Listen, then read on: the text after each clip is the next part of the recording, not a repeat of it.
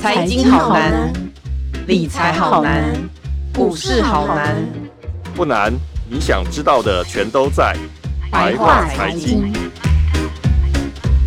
欢迎收听由联合报直播的联合开炮。你现在所收听的是白话财经，我是有容。台湾真的要百万元有找的国产电动车了吗？红海进军电动车，甚至推出平价车款哦，都引起大家热烈的讨论。今天我们请科技线资深记者马瑞璇，瑞璇来和大家分享红海的电动车到底有什么不一样呢？以及红海的转型之路。瑞璇好。大家好，我是瑞璇。嗯，那这个电动车其实是这几年来非常热门的话题，也是国际的新战场。除了传统车厂之外呢，鸿海呢，他们也建立了这个 MIH 平台，要进攻这个电动车的市场。那今年科技日也推出了这个三款的电动车，甚至其中有一款是标榜这个入门百万元内就可以买到的。那我们要请教一下瑞选，除了这个平价车款之外，就是它这三款电动车分别大概有什么样的特色？这样子。嗯，好，我那天在这个科技日的现场有就是亲眼看到这三台车哈。嗯、那我觉得我们先来讲一下，就是大家很期待这个百万元有找的 SUV。对对对，这款车就是大家在看的时候觉得，哎，这样子的一个修旅车的状态其实是哎很不错，设计的也很好。那其实我觉得现场针对这个 SUV，我觉得它有个介绍是很有兴趣的，就是他说它的后车门这个开打开门之后的角度可以到七十度，为什么呢？哦、因为其实长 Trump 长辈们哈，他们常常就从后车门上下车的时候，这样是方便的。嗯，那我觉得对于就是有家庭的，就是家庭家中可能会有长辈或者是小朋友，嗯、其实你这个开门的角度等等之类，都是一个很重要的功能之一嘛。嗯嗯、那结果他最后到最后说，他其实有宣布说，哎、欸，这个车六位数哦，大家算了一下，不到六呃不到一百万元，哇，这其实是非常吸引人的。对，所以光是第一台车的时候，大家觉得哦，这个嗯可以看一下。嗯、那那接下来两款车哦，第二款是他们所谓的 Model E 的部分。嗯、Model E 它就是主要放在这个旗舰的房车的部分，嗯嗯嗯、那主要是跟意大利这个。宾尼法利纳这家公司一起来共同开发的，嗯哦、所以你在看到它的整个设计上面，它其实是很典雅，嗯、而且它也有未来的那种造型感。嗯、然后呢，他们自己在谈到这个加速度哈，其实加速度它从零到一百公里，它只要二点八秒。嗯，所以这其实是相当于在整个同级车的部分，其实是非常优秀的一个成绩。嗯、所以它的这个设计也吸引到市场上不少人在关注。嗯、那最后一款电动车呢，跟大家都很有关系，就是他们所谓的 Model T。这个 Model T 呢，它是他们的第一款的电动巴士。嗯、那这个电动巴士的部分哦，上去试坐之后，觉得说，嗯，这电动巴士其实是还蛮舒服的。嗯、那在整个的加速的上面，还有爬坡能力上面，其实也都还蛮不错。嗯、所以大家。它其实对这个 Model T，那这三个呃车子之中最大家呃大家最关心的，其实应该就是 Model T 的部分，嗯、因为这个 Model T 其实它现在在跟南部开始做一个共同的试验的部分、嗯嗯嗯、哦。那然后呃这个 Model T 它其实未来如果呃慢慢的推行的好的话，其实很有可能我们全台湾民众都有机会做到这个 Model T 的智慧。电动大巴这样子，嗯嗯嗯嗯，就它很有可能变成我们的公车，对呀，蛮有可能的。哎、欸，不过现在有很多家就是都有在竞争，它是跟呃南部是哪一个县市，然后就是哪个阶段的试试验这样子，他们有提到吗？呃，目前是跟高雄市。目前就跟高雄市哦，哇，那就是我的故乡。嗯、那我以后可以坐红海的电动巴士。那我想请教一下，其实他他们就是呃一下子推出了这三款的电动车，其实我们都没有想过以前啦，在他们 MIH 平台之前，我们没有想过他们会进军电动车市场。这个东西，这确实是蛮难去想象的。但是这个是红海的转型重点方向之一，对吗？就是他们。有好像有提出这个要转型的这个目标，嗯。对，这其实对呃市场上对这个红海的观察来看，红、海他们在面对二零二零年之后的全球的科技新市场之中呢，嗯、他们会觉得电动车其实是一个呃非常重要的趋势。那我们可以简单来看一下为什么它这么重要哦。其实呃大家如果有印象的话，其实不管是美国或者是欧盟，他们其实都已经提出了二零三零年或是二零三五年之后，他们对于电动车的需求可能是。大的哦，对包含像在呃美国的部分，我记得美美国的总统拜登他有签署了一个行政命令，希望说二零三零年时，这个电动车呢，就是他们全部出产，就是当年度新出产车辆之中，嗯、电动车的占比要到达百分之五十。嗯、那欧盟这边也是希望说，二零三五年的时候，可能就不需要再有油车，就新出厂的车之中，希望不要再有汽油车这样子。所以其实对于未来来说，是一个非常非常。大的市场哦，嗯、那如果单就红海他们自己本身来看的话，呃，其实我们可以看到，呃，我们可以来先回想一下红海，他从一开始他在一九七四年成立的时候，他最早其实做的是。电视机的旋钮，可能很多年轻的朋友不太知道。可是以前我们在看电视的时候，它是必须要这样一格一格的转的。所以这个电视机旋钮是他们的起家的产品。到后来发展了呃连接器，然后再走进到个人电脑。那甚至是大家最为熟知的，就是二零零四年的时候，郭董他其实是有跟这个贾伯斯哈碰面，开始来讨论这个未来他们想要开发的一款智慧型手机。当那个时候我们都还在用功能型手机的时候。然后其实。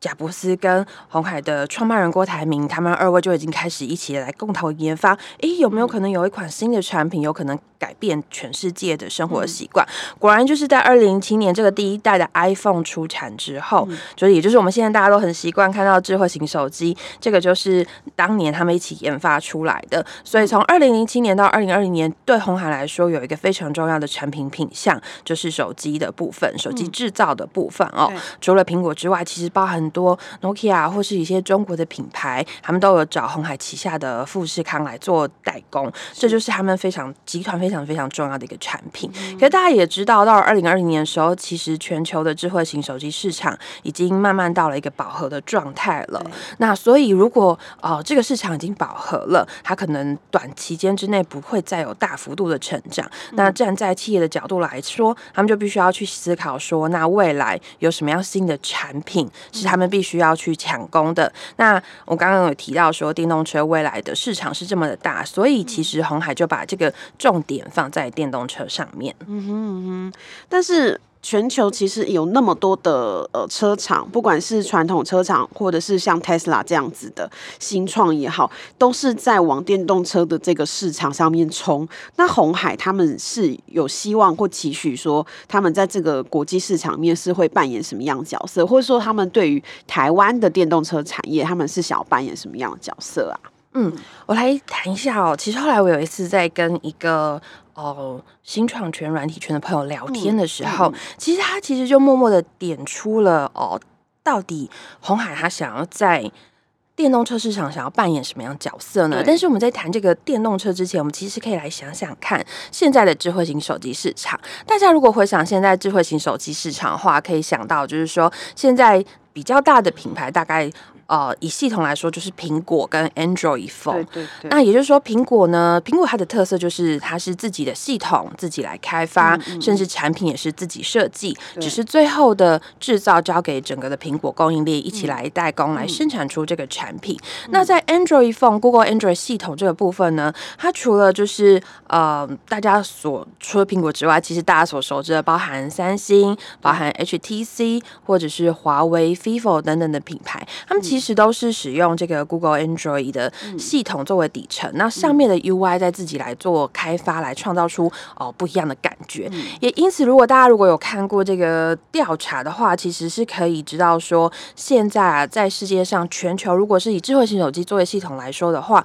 ，Android 的市场其实高达了百分之八十四左右。也就是说，哦、呃，虽然看起来哦，苹、呃、果呃苹果很红，很红，对，对，但是它如果以作业系统来说的话，它其实只有。百分之十六 percent 的占比，嗯、反而是百分之八十四的这一块的占比是非常的高的。嗯、所以其实从这个过去的发展的构想来看，所以红海他们在电动车的市场哈，其实现在如果从电动车市场来看，谁会等同于是智慧型手机界的苹果？其实就是 Tesla，对，因为 Tesla 它的车子是这样，它的系统是自己设计的，它的外观也是自己设计的。同样，它的供应链可能找了很多人一起来帮忙代工，来生产出这个车子所有的零组件部分。那但是呢，好像。在电动车里面还没有另外一个呃等同于 Google Android 系统的这一个角色出现，嗯、所以其实呃软体界朋友他们其实有在预估跟哦、呃、看可能有可能这个红海他们希望是在电动车之中担任一个。Android 角色的人，所以他们现在开始抠了一个比较大的联盟，也就是我们大家所熟知的 MIH 的电动车平台。嗯嗯、大家就希望说，哎，快快，我们大家一起来加入这个平台，我们一起集结台湾的能量来发展这个电动车的部分。嗯、这就是他们希望担任的角色。嗯，那但是这个部分，因为其实电动车我们都知道，Tesla 它其实也还没有在赚钱。对，就它其实是一个很还在还在发展中的呃公司，它是靠就是股票。那以这样子的来看，其实电动车它现在还是一个不停的投钱下去，然后还没有办法实质看到什么时候会回收的一个一个产一个呃品项。那同海它。对于就是他是怎么样思考，就是电动车这个投资，就对他们来说是有什么样的意义？是应该不是为了要就是纯粹就是赚钱？那他们是想说，他们有规划说，比如说多久以后就会回本吗？或者是说这个东西在他们的财务来看的话，他们要怎么样去 cover 这个投资？嗯嗯，其实在这个部分哈，因为红海感觉还是希望能够做这个。呃，虽然他是在电动车的 Android 的角色，但是很显然的，他很想就是做这个底层的系统。嗯、那当然，上面就是如同是 Android 其他的品牌，就是上面的 UI 的部分还是可以交给其他车车厂来做设计。嗯、所以呢，他其实先做这个。底盘，大家在去年的时候，其实已经陆续可以看到 MIH 有公布一些，就是它的汽车的底盘的这个设计的部分。那、嗯、但是上面的整个车子的哦外观设计，或是有些 UI，这还是会交给他的客户来进行最后的设计。嗯、那所以呢，很显然就是呃，红海把这个底盘做好之后，它上面再跟其他人合作，也就是说，这个底盘的开发是呃最烧钱的这个部分。但是在电动车里面，其实有一个新的。趋势就是看能不能用共用的底盘，也因此呢，他们其实在财务上的发展，也就是说啊，对他们的财务上的成本压力可能稍微。不像 Tesla 从零做起开始那么那么那么的重，以至于可能 Tesla 到现在可能都还没有赚钱。那所以其实外资在看红海哈，除了就是这个做底盘之外，然后包含一些关键的零组件的部分，其实这些东西都可以慢慢的为红海的营收带来新的帮助。那我们可以看到有一些美系外资，他们其实已经开始对红海的电动车这个产品线开始做一些预估。嗯、那其中一家美系外资他就预估说哈。二零二五年时，同海的电动车产品线将会带来百分之十五的营收贡献，以及百分之三十的利润。那它的营收范围会包括哪些呢？就是除了零呃电动车的套件之外，还有到关键零组件的供应，还有整个汽车组装，还有在软体物流等等部分，这可能都会是它的营收的项目的部分。那整体来说，外资预估到二零二五年的时候。这整个产品线会对为红海带来三百五十亿美元，折合台币是新台币一兆元的营收。那这更渴望带动红海集团的营收，在二零二五年的时候上看七点二兆元。那其实大家最 care 的其实是，哎，这个是一个全新的产品，它的产品线大概可以。为红海带来多少的毛利？嗯嗯嗯，因为其实毛利的部分，就是当然毛利会越高，也就对整个的呃集团的获利会是正面的影响。那这个美系外资他也做了预估哈，他预估这个电动车的产品线应该会带来百分之十八 percent 左右的毛利。那呃整体来看的时候，也就是说，呃如果看整个红海的整体营收跟获利。光光这个产品线有十八 percent，那综合起其他一些毛利稍微较低一点点的产品线来说，整个集团到最后就是整年度来看的话，应该二零二五年的时候毛利率会从现在的七 percent 到十 percent。那整每股获利更有可能会来到十四元以上。嗯，嗯嗯那诶、欸，我我我一直很好奇一件事，就因为其实我之前有访过那个经济部工业局的官员，就是来问他电动车补助的事情。他其实就有讲到，就是红海的电动车。那他说，红海电动车其实是很自立自强，不太靠政府补助的，因为他们其实是有一些呃，他们有一个经费跟有一个。方案是去补助一些需要帮忙的电动车厂，比如说包括实验啊，或是煤河。那他说红海其实非常自立自强，不太靠政府，但是他也很有信心。这官员讲的哦，他说他觉得红海从来不做亏本的事。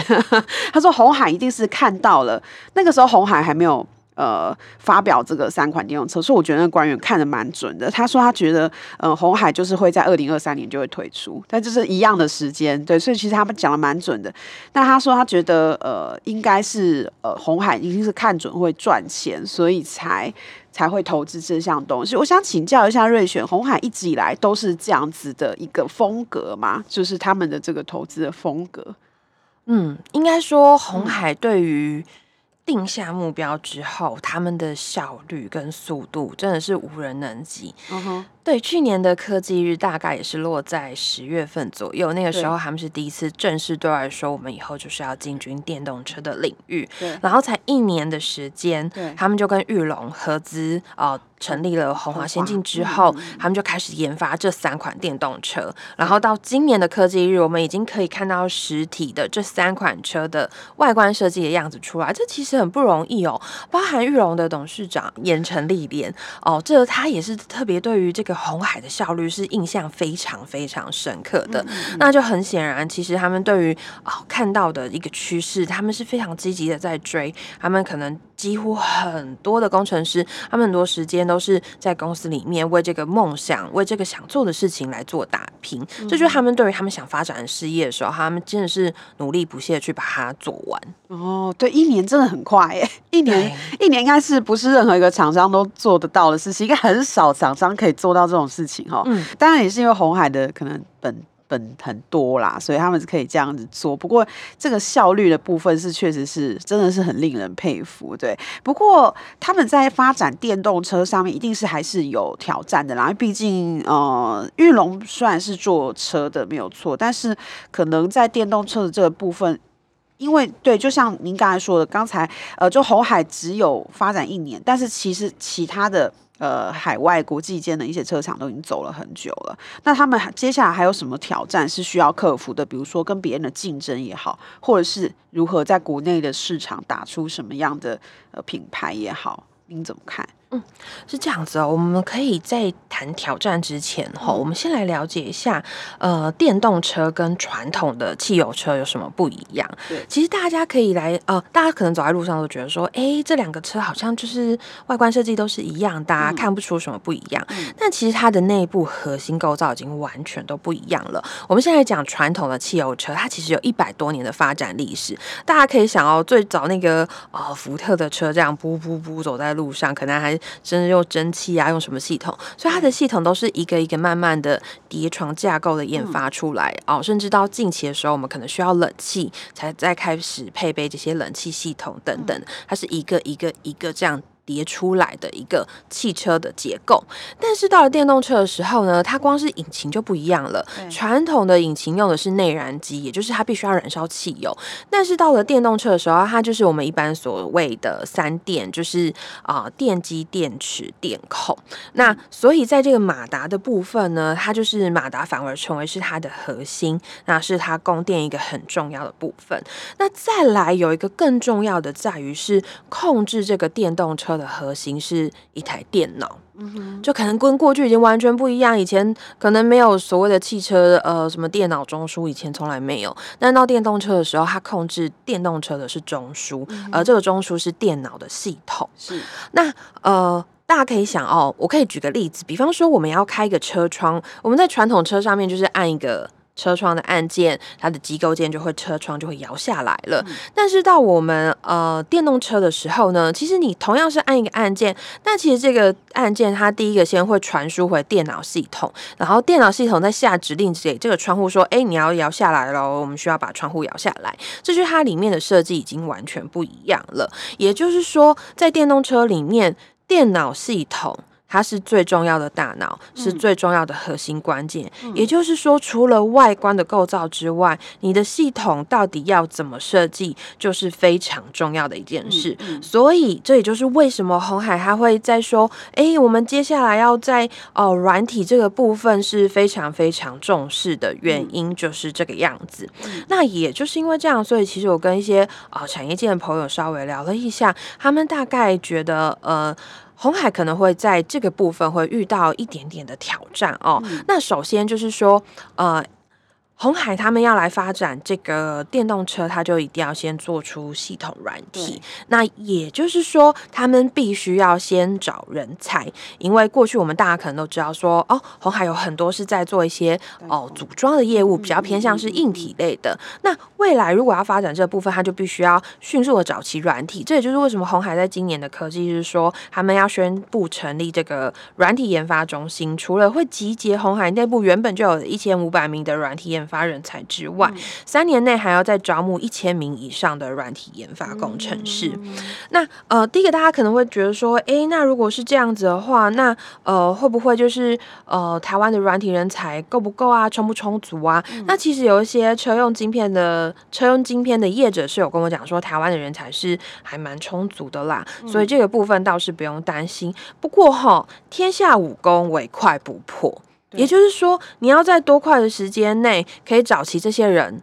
这很重要。时间就是一切。那所以说，在这个研发软体的过程中，你除了找人才之外，红海你可以再考虑一个部分，是你有没有想要用并购的方式，并购一些新创或是软体的业者，来加快你研发的脚步。这可能会是一个选项，是红海可以来考虑的哦。那第二个部分就是在这个软体人才部分，呃。同样的，我们回到就过去，呃，红海啊，为什么会这么有效率？嗯、大家其实对红海有一个很深刻的印象，就是它以前是用很军事化的管理，它速度就是一切，所以它的军事化管理造就了它现在井井有条的这个生产管理效率哦。嗯、但是硬体跟软体。真的是很大的两个圈子，对，对，对，是完全不一样的。嗯、所以说，呃，如果当你 hire 了越来越多的软体人才来的时候，你的企业文化有没有需要做一些些的调整呢？因为这些，呃，通常我们会觉得软体人才他们的有一些想法是天马行空的，创意人才嘛。没错，就是你要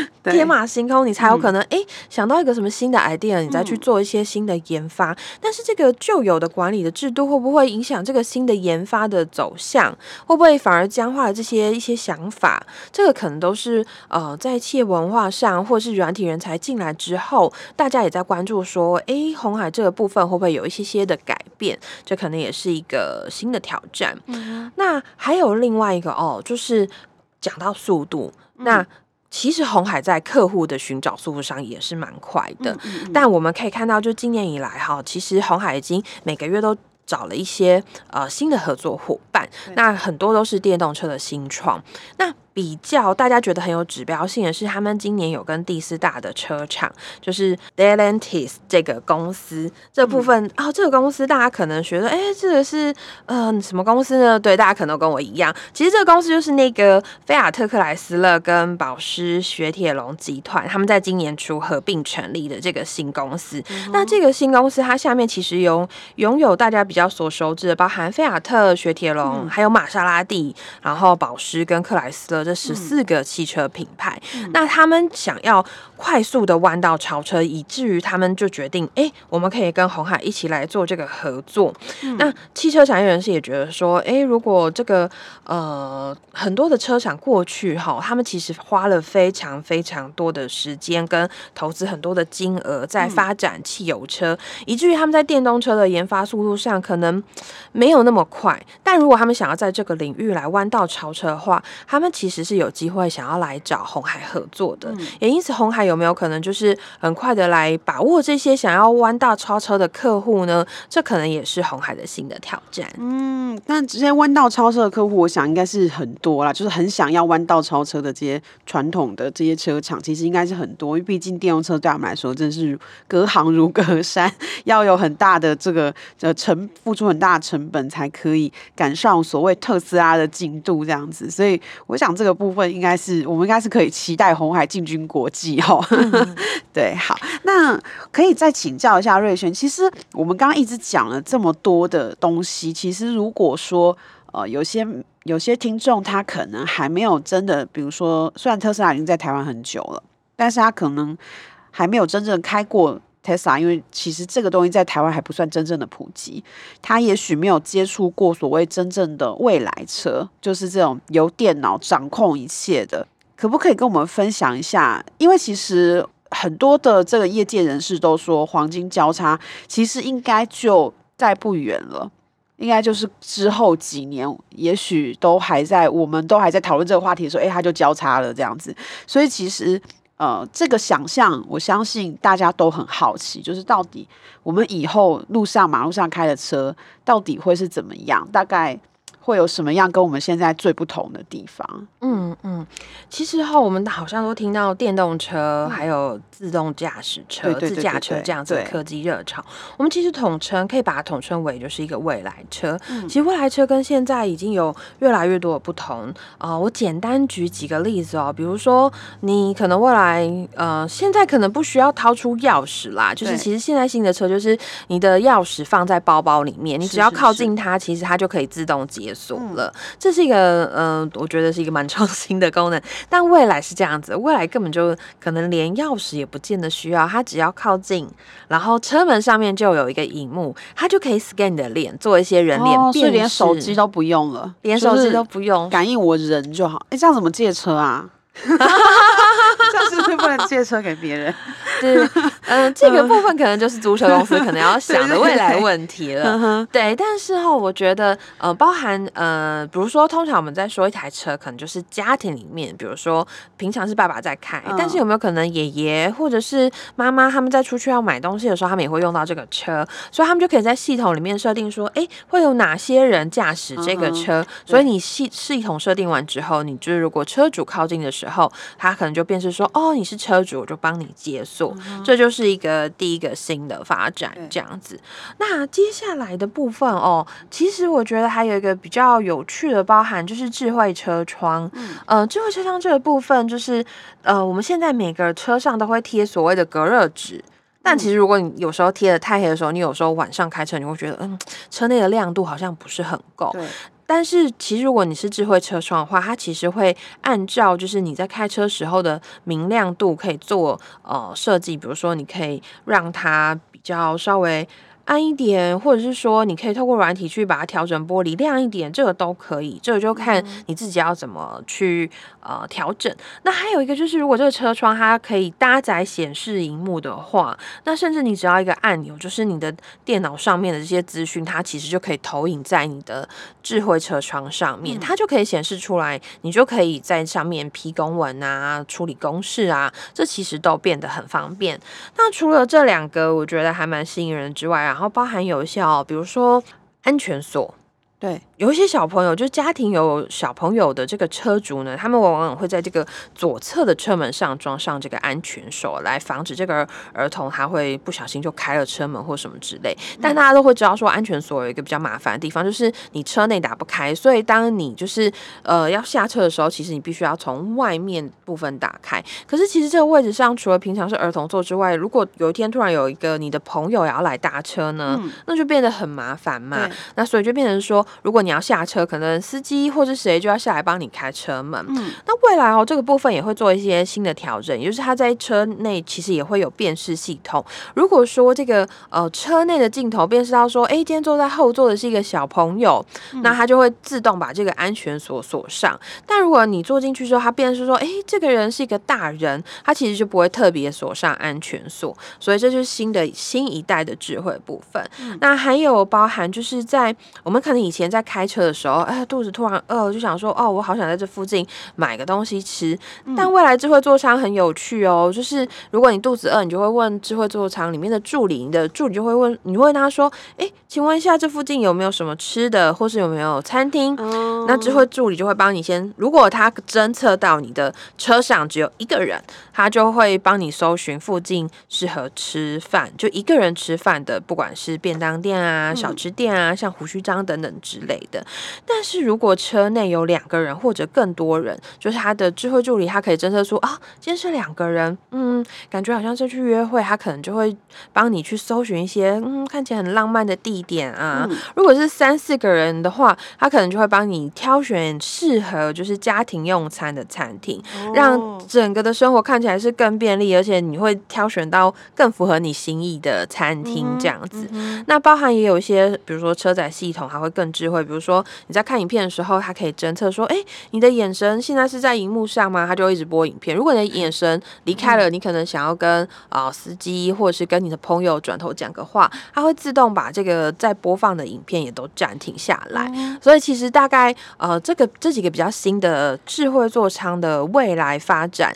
是大家现在市场上都很热烈在讨论的新的研究。这样这样感觉上很像是我们就坐在一台很大的智慧型手机上面啊，没错，就装了四个轮子的感觉，是是是，就可以，它可以帮我们做呃任何有关于就是导航的延伸功能，或者是一些这个车用的这个娱乐的部分，对，都可以变得很呃跟我们现在很不一样，应该说更智慧、更贴心啦，然后就比较不会发生意外，或者是比较不容易偷车啊，小朋友比较不容易。对，跑出去或者什么乱开车门什么之类，就是可能在安全性的部分跟娱乐性的部分可能会变得很高，对不对？嗯嗯哼。好，那今天非常感谢瑞璇的精彩分享，希望我们下次可以再听到更多有关科技的东西。瑞璇真的很厉害。那也感谢大家收听白话财经。如果想读到更多关于红海的精彩报道，请上网搜寻联合报数位版 VIP 打 UDN 打 com。那我们下周白话财经见喽，拜拜。的报道，请搜寻 VIP 大 U 点 com 联合报数位版，邀请您订阅支持。